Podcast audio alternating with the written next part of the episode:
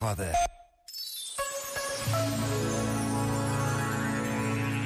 Celebra-se hoje a solenidade de São José, esposo de Maria, a mãe de Jesus.